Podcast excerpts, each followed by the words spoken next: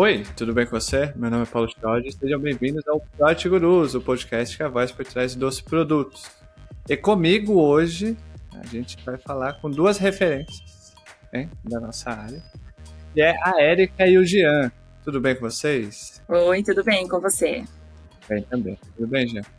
Tudo bem também. Coincidentemente, os, a, essas, esses convidados trabalham no grupo Boticário, certo? Isso mesmo. Isso aí. Ótimo. Então hoje a gente vai descobrir os segredos do grupo Boticário. Nesse episódio aqui. Vamos descobrir. Mas antes, é, você que deu play agora aqui no Spotify App Podcast, clique no botão seguir, deixe suas cinco estrelas. Você que está assistindo a gente pelo YouTube, muito obrigado. Se você não é inscrito no canal, se inscreva, ative o sininho e deixe seu gostei. Depois que se inscrever e ativar o sininho, depois é só deixar o gostei, comentar, essas coisas. Enfim. Vamos começar a nossa conversa. Vamos começar a nossa conversa com uma pergunta muito, muito é, importante. Porque quem tá de fora e vê o grupo Boticário é grandão, gigante. É quase uma série do Loki com vários multi, multiversos, linhas temporais diferentes. É, e estamos no ano da eficiência. Né? Estamos no. Eu sei, calma. Os agilistas já se coçam. Calma. Todo ano é o ano da, da, da eficiência, eu sei. Mas esse ano, dado todo o contexto, dado que é, supostamente vazou um memorando é, da Meta, ali do Mark Zuckerberg falando sobre a ineficiência da Meta por ter uma topologia em que gerentes gerenciavam gerentes e depois disso saiu uma demissão em massa, etc. É, se tornou essa coisa de 2023, o ano da eficiência, que com certeza vai ser é, na retrospectiva da Globo, vai ter lá o ano da eficiência. Pois bem, ser eficiente pequeno acho que é tranquilo, não? Mas para uma gigante, que é o grupo Boticário, é, eficiência não é só em 2023, é todos os anos, é, tá na filosofia, porque tem que ser.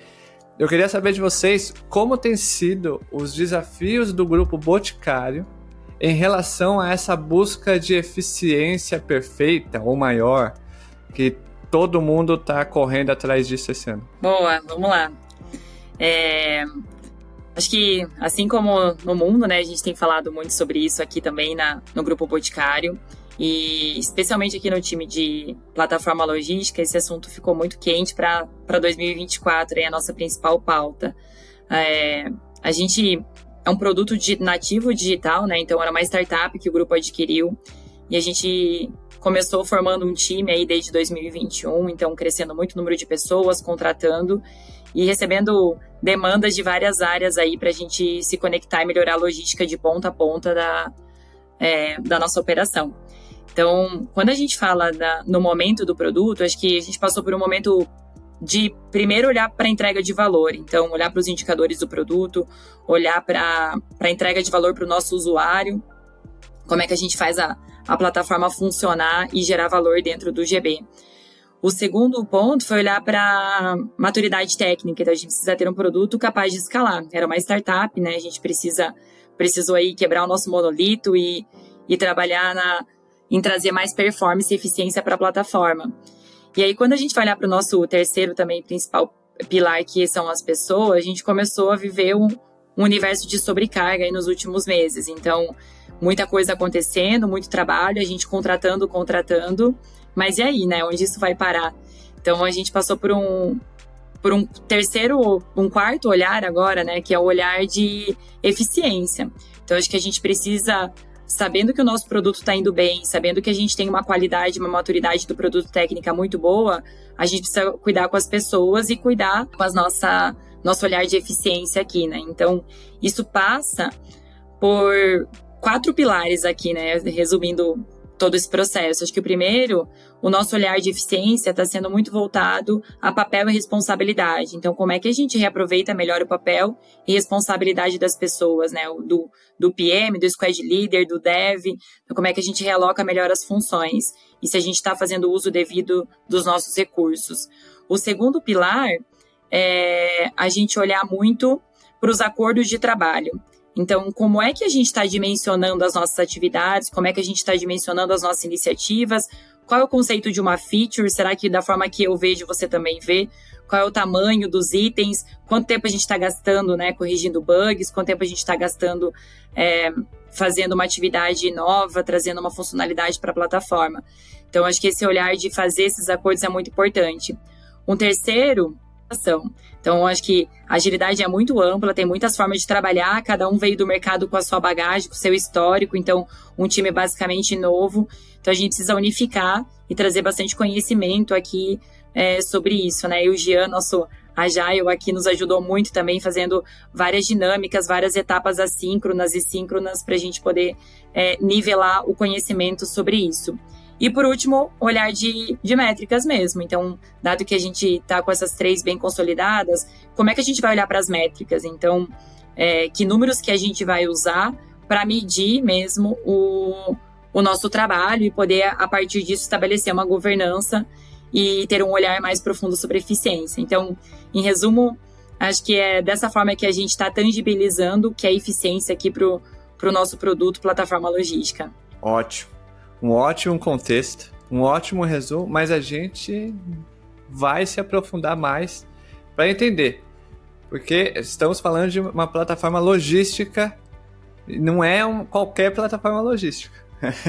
é a plataforma logística do grupo Boticário. Mas antes da gente conhecer melhor a Érica, o Jean e saber mais sobre esses quatro pontos que a, que a Érica mencionou, recados. Já iniciei o episódio, já pedindo, então vou pedir de novo. Você que está ouvindo pela Apple Podcast e Spotify, deixe suas cinco estrelas e clique no botão seguir. Isso nos ajuda pra caramba. Você que está assistindo pelo YouTube, clique em se inscrever, ative o sininho, deixe seu gostei, comenta e compartilha com as pessoas, tá bom? Tá bom. Segundo recado, que é siga Érica e Jean no LinkedIn. O link deles tá na descrição. Ficou com alguma dúvida depois do papo aqui? Vai lá, se conecta. Fala, Jean, você mencionou tal coisa no, no, no episódio? Tô com uma dúvida. Érica, você falou sobre questão de governança. Pô, tô passando por algo parecido aqui. Consegue me ajudar? Eles vão estar abertos para seguir, para se conectar com você e tirar suas dúvidas. E terceiro recado é o que? É sobre o grupo Boticário. Você sabia que o Grupo Boticário é um ecossistema com mais de 4 mil lojas físicas, 15 mil pessoas presentes em 50 países? Poxa, 50 países. E a principal empresa brasileira de e-commerce de beleza.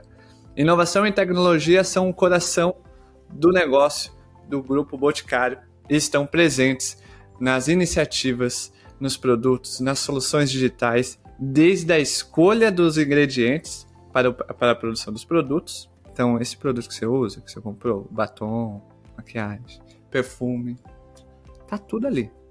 Até o atendimento ao cliente e sua experiência de compra. Experiência de compra tá o quê? Plataforma logística. E a gente vai falar, porque uma experiência de compra boa é uma logística boa. Já diria a minha mãe, já diria a minha esposa, não adianta nada ser barato se não entrega no, no prazo. Então, vamos abordar sobre isso nesse episódio. Mas antes, a gente precisa conhecer o, a Érica e o Jean. Érica, Jean, é, qual é a história de vocês? Boa, Xio. De Jean Marcel, vou me autodescrever aqui rapidinho também para todo mundo e o pessoal que está assistindo no YouTube. Sou um homem branco, cabelo grande, escuro, com uma barba cheia, uns olhos esverdeados e um fundo aí com vários livros e cacarecos de viagens, que eu amo viajar. Última viagem Machu Picchu aqui para deixar uma coisa que eu amei, aconselho todo mundo. É, estou há 10 anos trabalhando com agilidade é, passei por algumas empresas, sou formado em mecatrônica, mas me apaixonei por TI e estou aí desbravando esse mundo aí das nossas empresas. Eu sou a Érica, eu vou me autodescrever, sou uma mulher branca, de cabelos curtos, estou usando um brinco grande, uma camiseta preta e um fundo branco aí do, do hotel. É... Bom, minha carreira, eu sou formada em estatística, então tive aí uma, uma jornada de cinco anos trabalhando com dados e modelos estatísticos, mas sempre fui mais apaixonada pelos problemas e, e pela dor do negócio do que de fato por codar. Então, me aproximei mais dos canais, Vim para o Grupo Boticário, já estou há 10 anos aqui e tive uma transição em diversas áreas. E agora estou mais próxima de tecnologia.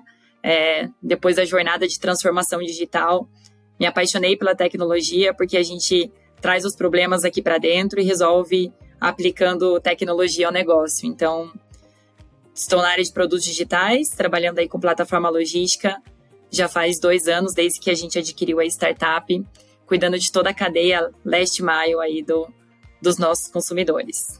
Nós estamos falando com os responsáveis pela logística, então vamos descobrir agora. É, um dos pontos que, que a Erika mencionou no, no início do episódio foi sobre cada um ter é, a noção do que fazer. Né? Todo mundo sabe o que tem que ser feito, quais são as responsabilidades e etc. Legal. Antes da gente entrar na prática, é, como que, que todos entendem e praticam esses papéis e responsabilidades, né? Como gostam de falar os agilistas, papéis e responsabilidades. É, tem, uma, tem um tema que é, que é algo corriqueiro na, na área, que é priorização dado esse contexto todo que a Erika no, nos contou, como que os times, a primeira pergunta é como que os times classificam e priorizam, né? Porque estamos falando de um, um grupo boticário, de uma plataforma logística que deve é, caminhar com a evolução do negócio. Né? Então, como que os times, nessa loucura que deve ser, é, classificam e priorizam as coisas? É bem bacana falar desse tema em plataforma logística, porque a gente é um produto muito cross. Então, como você falou, né, Jorge, a gente cuida da cadeia de ponta a ponta, então desde a produção. Então, a gente tem que fazer a entrega do produto para a fábrica, né, dos insumos para a fábrica, da fábrica para o CD, é, do CD para o franqueado, do franqueado para o consumidor, né? Então, de diversos canais, diversas formas diferentes. E aí, quando a gente começou com o produto plataforma logística, a primeira primeira reação foi todo mundo quer implantar em todos os canais, né, de uma vez só. Então, acho que teve um desafio muito grande da gente entender por onde a gente ia começar. E aí entra uma ferramenta muito importante para nós, que é, são os ciclos de OKRs. Então, aqui a gente fala de priorização a cada semestre. Então, acho que no primeiro momento a gente definiu a estratégia, e a estratégia estava muito baseada na dor do consumidor. Então, qual é o canal que mais dói a entrega hoje, seja por preço ou por é, custo, custo de frete, ou por tempo, né? Onde que está a nossa maior dor, ou por reclamação do consumidor, meu produto não chegou, eu não consigo ver meu status.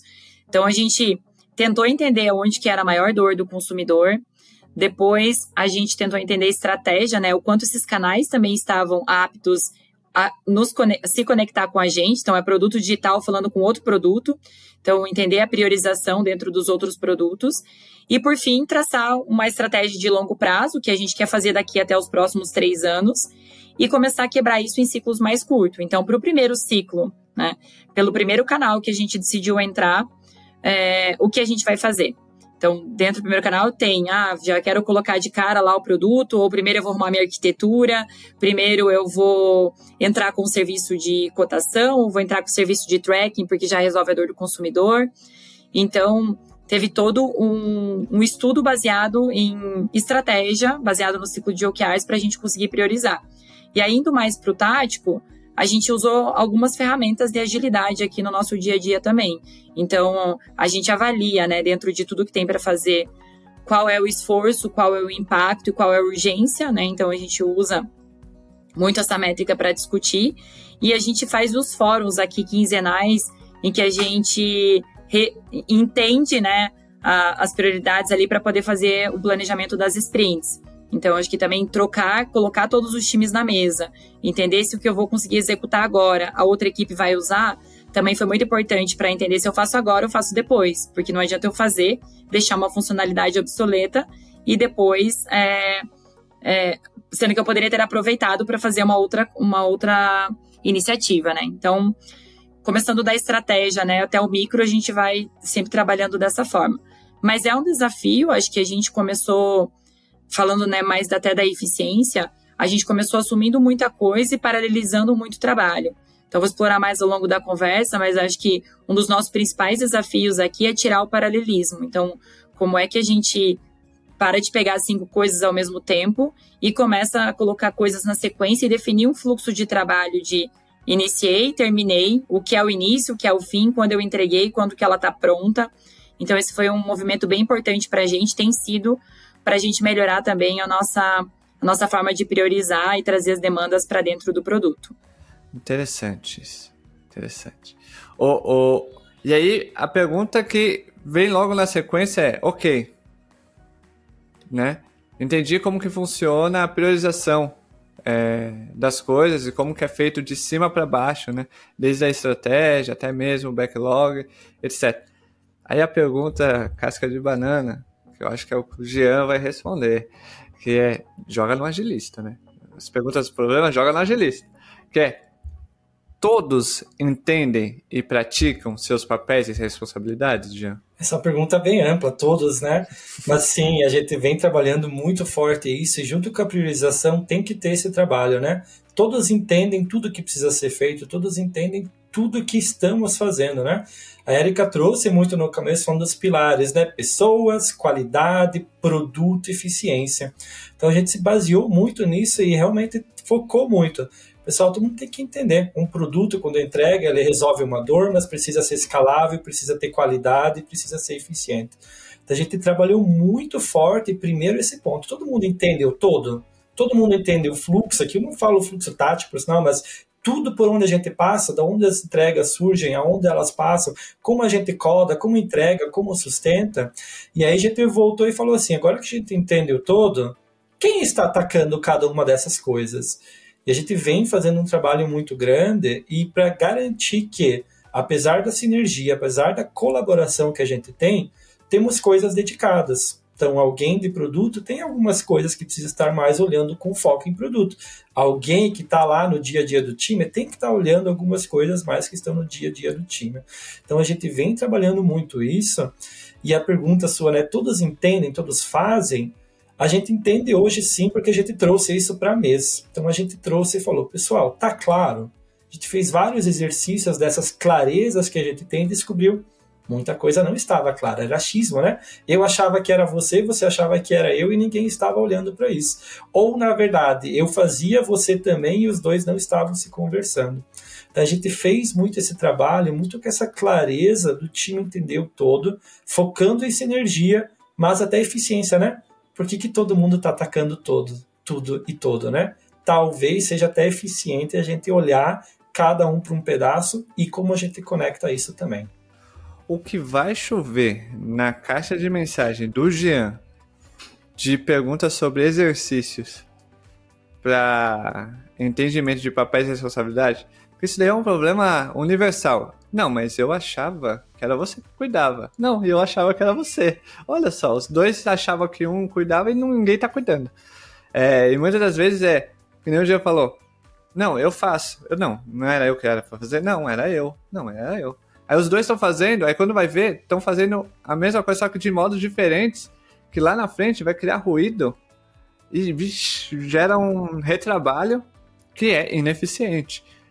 E aí, ouvindo o Jean, ouvindo a Erika, me veio uma pergunta, que é, todo mundo, todo mundo eu sei, é, é perigoso falar mundo. As pessoas é, sabem, entendem quais são seus papéis e suas responsabilidades. A Erika é, mencionou um, um, fluxo, né? Agora entendem o fluxo. Como que é essa jornada desde o discovery até o pós-deploy, né? É, que é hoje a gente fala muito sobre discovery. A gente foca muito no discovery, mas a gente não fala sobre a jornada completa. Às vezes, é, dado o contexto, as pessoas têm que estar mais focadas no pós, né? As, as pessoas de produtos acham que não existe um pós-deploy. É, discovery, dá para o time codar, lançou, legal, volta. Não, existe um pós. Como que é essa jornada? Legal. É, acho que um ponto bem importante aqui também para trazer é a gente desmistificar o discovery foi muito importante para nós, porque também as pessoas achavam que o discovery é entender e às vezes essa jornada chegava já ao problema como entendimento prévio, né? E não, já está entendido, já está especificado aqui o que precisa fazer, a gente já conhece o problema, a gente só precisa executar. Então a gente caiu na cilada de levar é, alguns produtos pro para o delivery direto e sofrer muito com isso. Então, provar o valor do tempo do discovery foi muito importante para a gente ser mais, conseguir construir esse olhar de ser mais eficiente. Então, como é que eu preparo melhor os meus itens? Como é que eu deixo ele mais tempo no discovery e entrego para o desenvolvedor algo mais maduro para ser feito? Isso complementa muito na jornada do pós, porque a gente também sofria da dor de o produto entrou, né, já para delivery, a gente fez como dava, não entendia a dinâmica direito, não refinou direito, e aí quando saía dava muito problema. Então, pós-delivery para a gente era um tempo que o PM ficava muito alocado na, na aplicação daquela funcionalidade, então a gente tinha que colocar um tempo que a gente falava que era destabilização, às vezes ali 30 dias, uma semana, duas que viravam um tempo maior, porque tinha que estabilizar e se estabilizar a corrigir vários problemas que a gente não pegou direito no Discovery. E esse pós também era um momento muito de bugs, né? Então começava a chegar bastante bugs, aí aquele time que estava preparado para tocar uma próxima demanda tinha que voltar para a sprint e a gente olhar para os problemas. Então, eu classifico essa jornada, né, de, de olhar para o fluxo integrado, né? O Gia fala bastante sobre isso, ele pode até explicar melhor, mas é, a gente, desde o início, né, quais são todas as etapas que a gente vai construir e o Discovery não é só o Discovery, a gente passou até a chamar de fluxo de upstream e fluxo de downstream, né? Que é a parte onde o Discovery é uma etapa desse fluxo. Eu vou fazer o Discovery, eu vou fazer o refinamento, o entendimento, fazer workshops, eu vou olhar para a parte de design, de UX. Então, ele é bem mais robusto. Depois, o nosso delivery, de fato, que é o que faz parte da, do momento que eu acordei e eu sei o que eu vou fazer, até quando que isso aqui vai estar pronto. E depois de pronto, como é que eu ainda vou acompanhar é, tanto o tech lead quanto o PM, né? Como é que a gente faz a, a gestão e colhe isso para voltar para o fluxo, voltar para o planejamento das sprints. Então, um exemplo, né? Se eu estou é, gastando em média 20% né, de tempo para correção de bugs depois, no planejamento da sprint eu tenho que considerar esse tempo para não colocar novas iniciativas ali sobrecarregar o time. Então a gente olha para esse fluxo integrado considerando todas as etapas aí. Não sei se você quer me complementar, Jean. Vou trazer uns pontos aqui muito bom, Érica. O fluxo unificado, a gente se pautou muito em flight levels e a gente não olhou os fluxos separados só dos níveis. Ah, o tático tem um fluxo legal end-to-end. -end. Ah, o operacional e assim por diante. A gente fez um trabalho muito grande para todo mundo entender quais que são todos os nossos fluxos e todos os níveis. Entradas de dores surgem em tech, surgem em negócios, surgem nos canais em vários lugares. Como que eles passam, como que priorizam. A gente trabalhou muito nesse fluxo integrado em todos os níveis, que foi muito importante que a gente tem a nossa estratégia, precisa entender ela, os times têm que injetar algumas coisas que não necessariamente são, eh, são da estratégia, mas são muito estratégicos. A gente pautou muito e a gente trouxe essa visão. Você falou lá, né? Ah, o pós pós-implementação, o time de sustentação, mas todo mundo sabe o nosso fluxo como um todo, porque até se enxerga e fala assim, opa, estamos nessa etapa, esse é o próximo, o próximo passo. Então isso foi bem importante. Acho que a, que a Erika já mencionou sobre isso, que era uma dúvida que eu tinha. Eu vou, vou fazer caso tenha mais algum complemento. Que a Erika falou que é, existe uma separação, né? Discovery é o upstream e o Delivery se torna um fluxo downstream, né? É, que era uma dúvida que eu tinha, que era como que os times, no contexto da plataforma logística, separam o, o, o Discovery, né, do Delivery, de forma de fluxo, e aí dentro, como que eles separam o discovery de refinamento? Porque a gente sabe que discovery é, nada mais é do que é, uma ferramenta para mitigar riscos. Né? E o refinamento vem para é, reduzir o possíveis bugs, etc, etc. É, como que é feita essa separação? Boa, posso tentar ajudar aqui. O que, que, a gente falou? Quando a gente falou lá do fluxo unificado nos três níveis do per flight level, a gente também traduziu isso nessa né, parte de upstream, downstream, discovery, refinamento e delivery ali dentro. Que, que a gente começou? Olhando para o operacional, a gente falou assim: olha, o operacional é aquele entregável mais perto que a gente vai fazer. Será que ali eu ainda deveria ter um discovery? Porque ali provavelmente eu já mitiguei o que eu preciso fazer, desde a estratégia até aquele momento. Então, aquele momento, o time está mais focado em refinamento. Quando eu falo time, é no fluxo operacional. E a gente vai escalando. Então, se eu não faço discovery no operacional, que é o entregável, então talvez eu tenha que trazer ele para o nível para cima, para o tático para o operacional.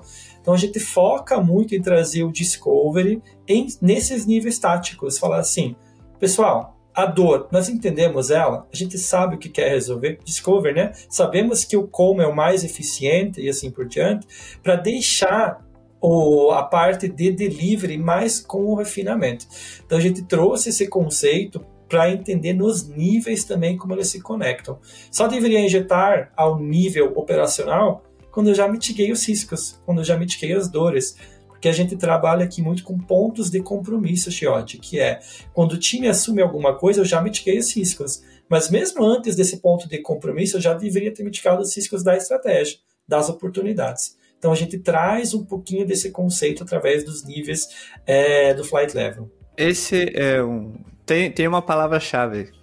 É, é estratégico. E quando a gente fala de estratégia, não tem como não falar de stakeholders. Né?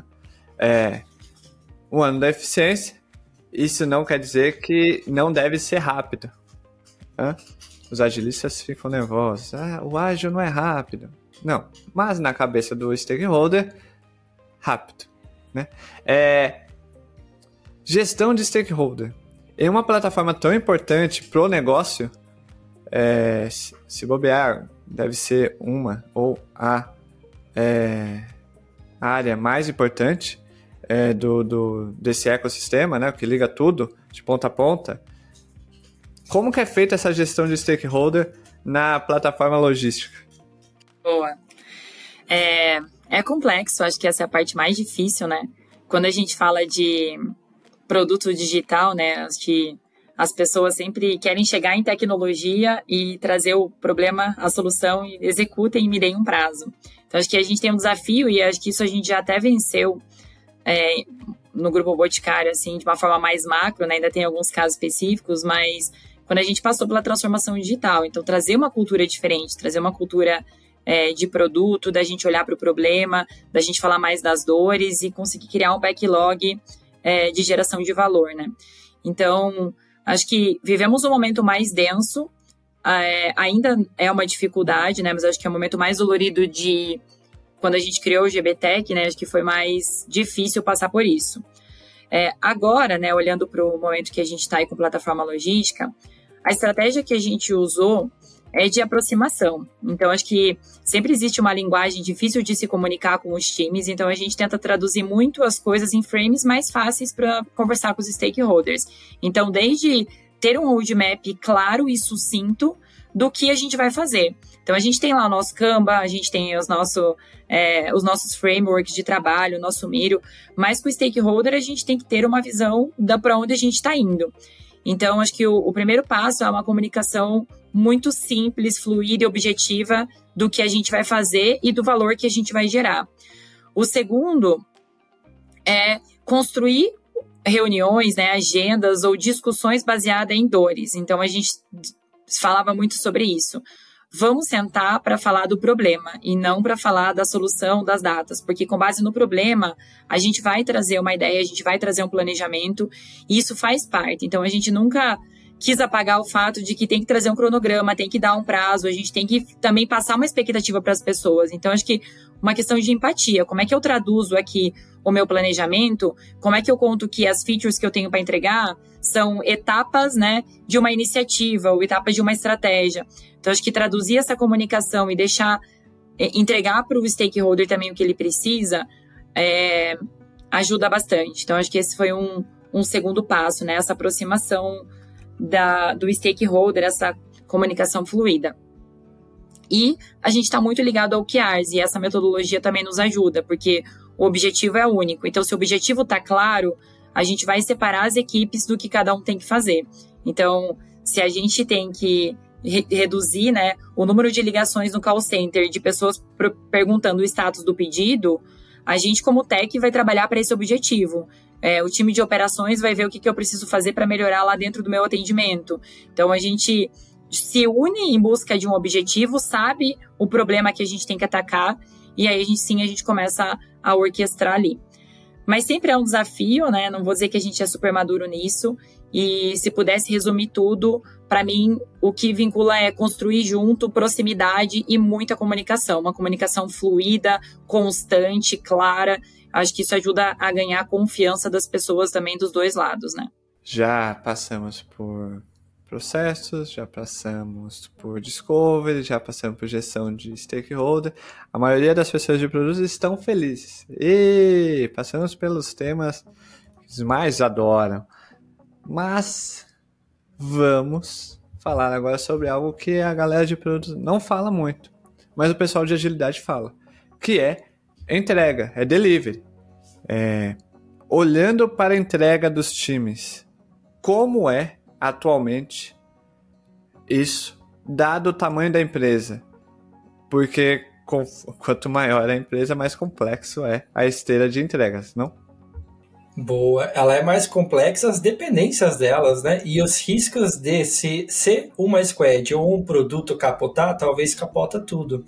Então, a gente vem trabalhando muito isso, entendendo o que, é a squad, qual que é o escopo dela, qual que são as entregas dela, olhando muito para o delivery, olhando para velocidade também, porque sim, ser rápido é importante. A gente fala muito aqui, ser rápido e sustentável. Não adianta entregar rápido uma vez, duas vezes, não adianta entregar rápido sem qualidade, com pessoas trabalhando de noite e assim por diante. A gente vem focando muito e trazendo esses dados para ajudar o time até com forecasting. Quando é que eu vou entregar? Como é que eu entrego? Assim por diante. Agora, no fluxo, o que a gente vem trabalhando muito é trazendo boas práticas que são comuns entre todas as squads. Quando a gente olha desenvolvimento de software, né? Tem muita coisa em comum. A gente não precisa reinventar a roda, até no próprio mercado, né? Delivery é muito em comum. Então, como que a gente traz essas boas práticas, entendendo exceções, entendendo adaptações, ao mesmo tempo que a gente trabalha essas dependências. Então, acho que a complexidade que a gente vem trabalhando muito forte é como essas squads estão alinhadas entre si.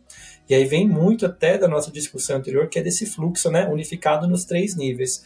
Se eu estou, não estou trabalhando com a mesma é, demanda ou mesmo nível da demanda no nível da squad, como é que eu como que eu posso ajudar a mapear a dependência? Se alguém está mapeando um projeto ou uma parte que demora meses e alguém está trazendo algo que demora dias. Então eu diria muito muito sucinto para fechar, seria a nossa complexidade, a gente tenta mitigar através das nossas dependências, entendendo quem nos impacta, quem impactamos e como envolvemos o mais cedo possível para as discussões, desde priorização ou se algo não está no caminho ou como planejado. Bonito, não?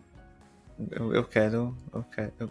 Deu vontade de trabalhar no grupo Boticário. Tem uma fala sua, o começo da, da resposta é o santo graal acho que de todos os times, não? De desenvolvimento, de produtos, que é entregar com velocidade de forma escalável e, e repetidamente, né? Não adianta entregar rápido uma, duas vezes e depois volta para a inércia, entre aspas, é, ou entrega correndo rápido, mas entrega cheio de débitos técnicos e bugs. É, é criar uma consistência de velocidade de entrega ou traduzindo, delivery contínuo. A gente fala muito de continuous discovery para lá, para cá. Tem livro, tem palestra, tem artigos, tem episódios aqui sobre. Mas deli é, delivery continuous uh, é pouco falado, principalmente aqui na área de produtos. Uh, acredito que seja muito falado na, na, na comunidade de agilidade, que é entrega continuamente é algo que os times buscam, pela fala do Jean, ô Jean, é algo que vocês buscam. Mas como que vocês conseguem alcançar esse patamar de forma sustentável? Porque tem como chegar nisso. Só que é de uma forma não sustentável. Mas tem como. Eu acho que aqui tem vários pontos, né? E um até que a gente vivenciou muito importante para a gente entregar continuamente. Eu vou conceito antigo, tá? A gente não vai entrar na discussão se é certo ou não.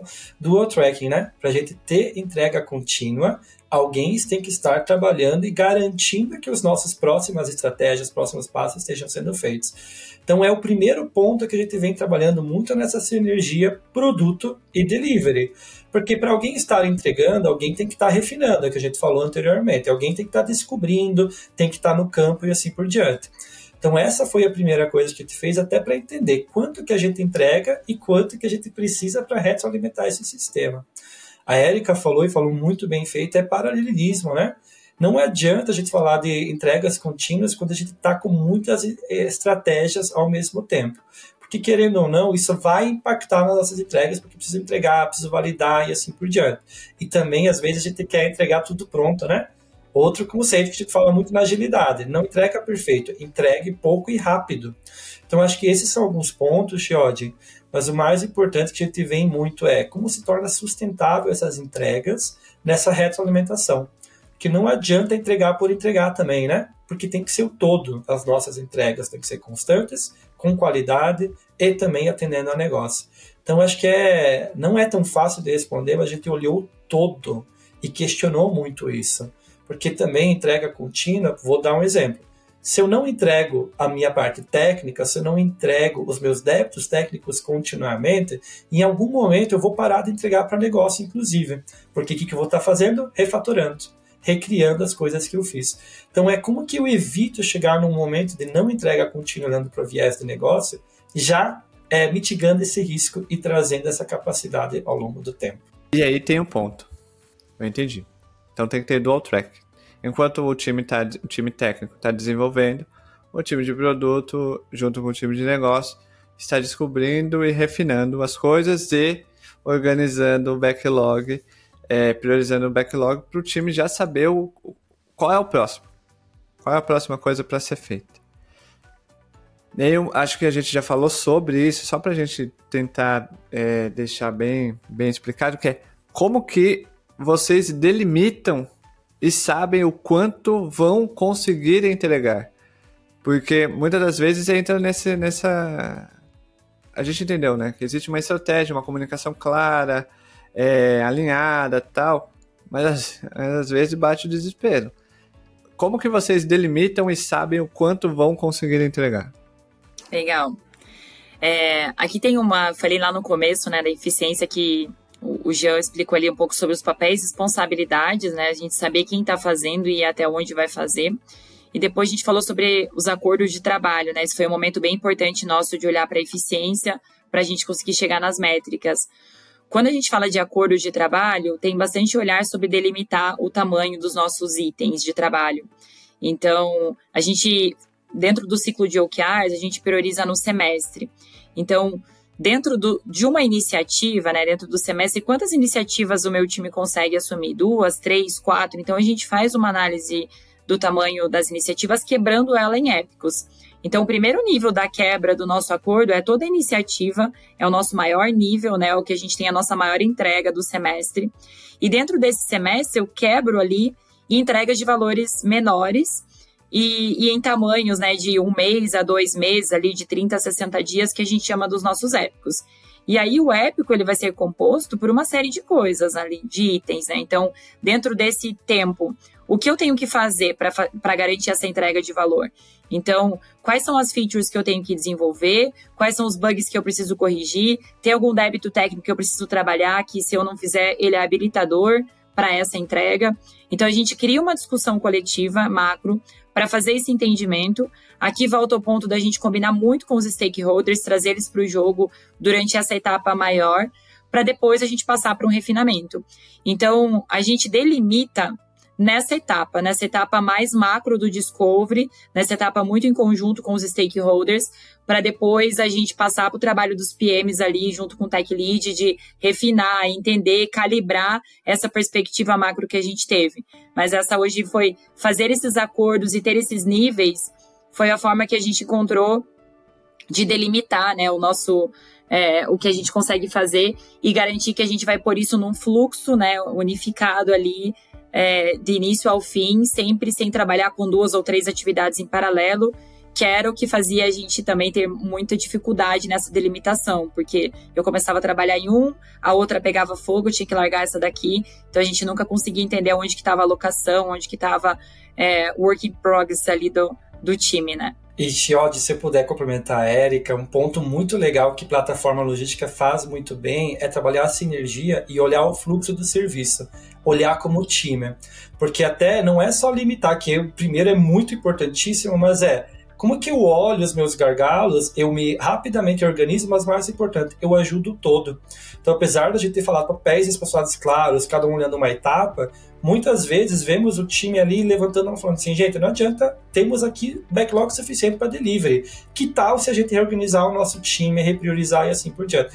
E o contrário também já aconteceu não temos backlog para o futuro. Que tal se o time já auto se organiza? Não é o meu papel, mas momentaneamente eu começo a olhar o fluxo de serviços como um todo. O time de Kaman vai gostar dessa fala, hein? Então, como que a gente trabalha olhando o fluxo, muito sistema puxado também, para realmente garantir essa continuidade? E a resposta muito importante também foi a sinergia temos que olhar o todo. No final das contas, estamos aqui para atender um cliente. Então, a gente tem que olhar o todo e se reorganizar rapidamente. A plataforma logística faz isso muito bem. Uma das coisas que a Cami falou, começou no, a falar no, no, episódio, é sobre indicadores, métricas. É, vocês fazem, e como vocês fazem, é, análise sistematicamente das métricas e indicadores. Porque não é, é, Muitas das vezes a gente pega uma métrica, um indicador, olha uma vez, olha um, um mês, aí vai passando o tempo, na correria do dia a dia vai deixando de lado, e é isso.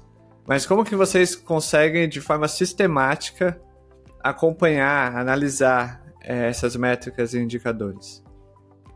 Legal.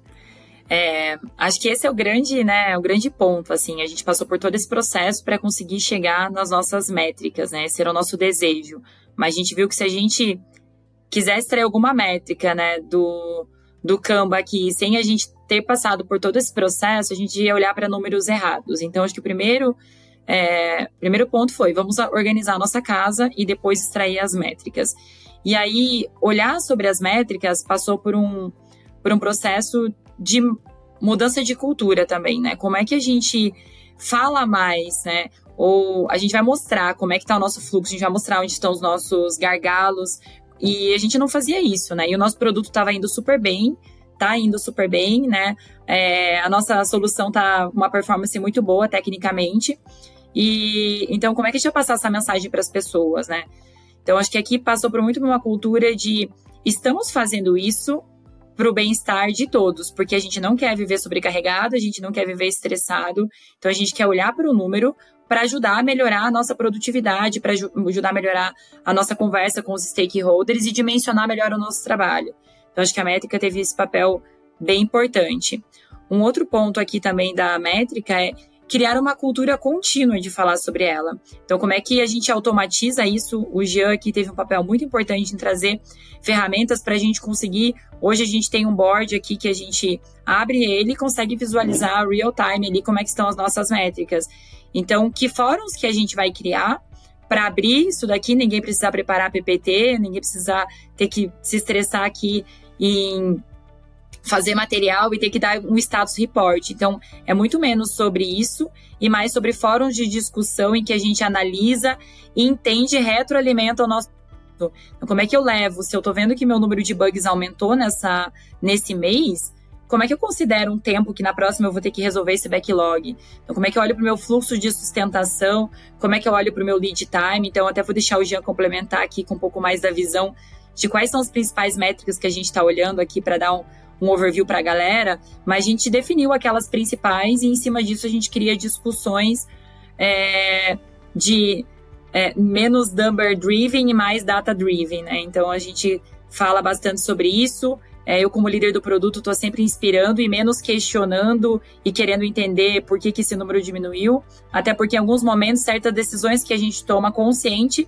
vão prejudicar o número para poder melhorar num outro aspecto. Então, acho que esse esse peso, esse é, olhar colaborativo é muito importante para a gente poder criar essa cultura de eficiência, né? De todos em busca da eficiência, sobretudo para o nosso bem-estar, sanidade mental aqui e poder entregar valor para o negócio, né?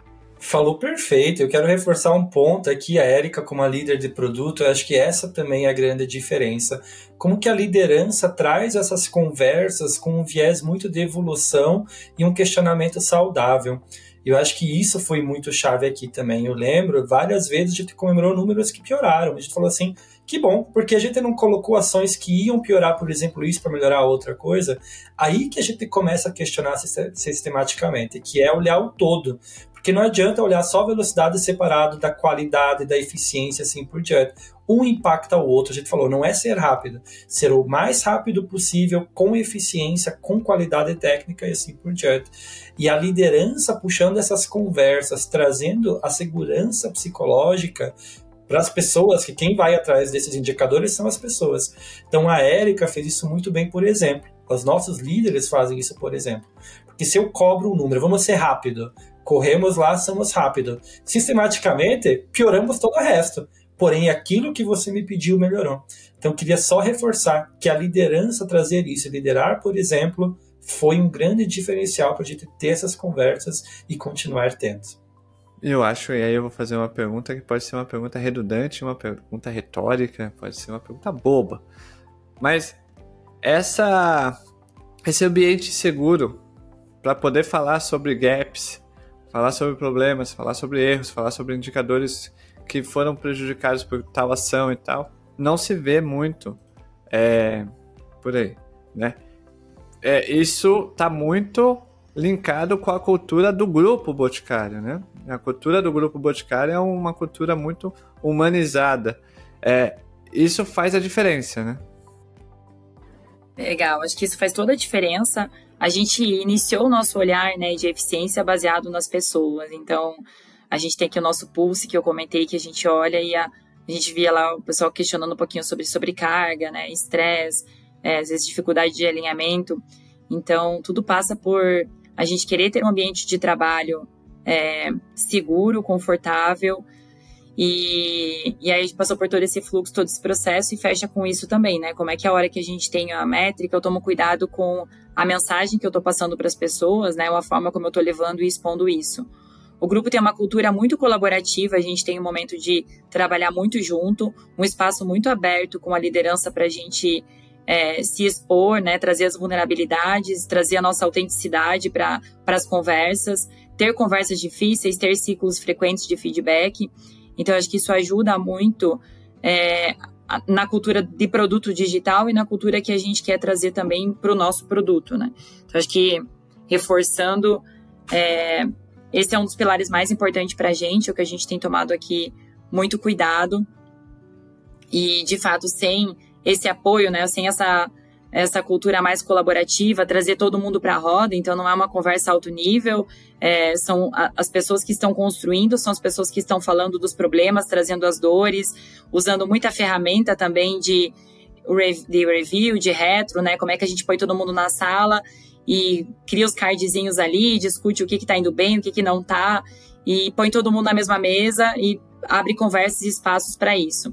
Então, acho que essas são ferramentas que a gente tem usado para tornar cada vez mais autêntico e, e é, verdadeiro aquilo que a gente está fazendo, né? E menos a gente mascarando os dados, mascarando o sentimento das pessoas e fazendo entregas que não geram valor, né?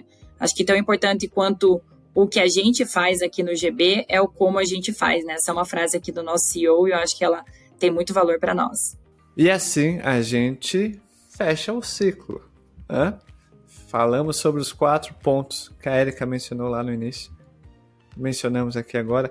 Você que está ouvindo e assistindo, e ou, né? E ou assistindo a gente, quer saber mais como o Grupo Boticário faz tecnologia? Como eles fazem tecnologia? O link do Medium, do blog lá dos artigos, está na descrição do episódio. Acesse, vai lá ler. É feito por pelos colaboradores do Grupo Boticário. Então, eles vão lá, eles compartilham o que eles aprendem no dia a dia ali do Grupo Boticário. Érica, Jean, muito obrigado por vocês terem arrumado um tempo na agenda concorrida. A Erika tá em viagem, fuso horário, é isso, é aeroporto lotado. Então, muito obrigado é, por vocês terem arrumado um tempinho. Obrigada você pela oportunidade. Acho que fica o convite aí também para vocês conhecerem um pouquinho mais do nosso Medium. A gente posta muito, coloca bastante artigo lá sobre é, tecnologia, produtos digitais. Vamos falar cada vez mais sobre eficiência. E é isso. Acho que é um prazer aqui poder falar para vocês um pouquinho mais da nossa plataforma. E também fica o convite aí para quem quiser entrar lá no site da GUP, do Boticário. A gente tem bastante vagas em aberto, tanto de desenvolvedor quanto de PMs. Então, também, quem quiser trabalhar com a gente, aqui é um lugar incrível, é uma maturidade absurda em relação à tecnologia, o que a gente faz. Então, fica o convite aí para todos também. Boa, muito obrigado, Xod. Nós que agradecemos aqui poder compartilhar um pouquinho mais, né? No ano da eficiência, que é praticamente todo ano, é importante alguns compartilhamentos, como que a gente se ajuda e brigadão. Você achou, achou que o agilista não ia dar uma cutucada? Pô, no final ele vai e mete o... Não, mas todo ano é o ano da eficiência. Enfim, o... e é isso. Então, também link de vagas. Quer trabalhar no Grupo Boticário?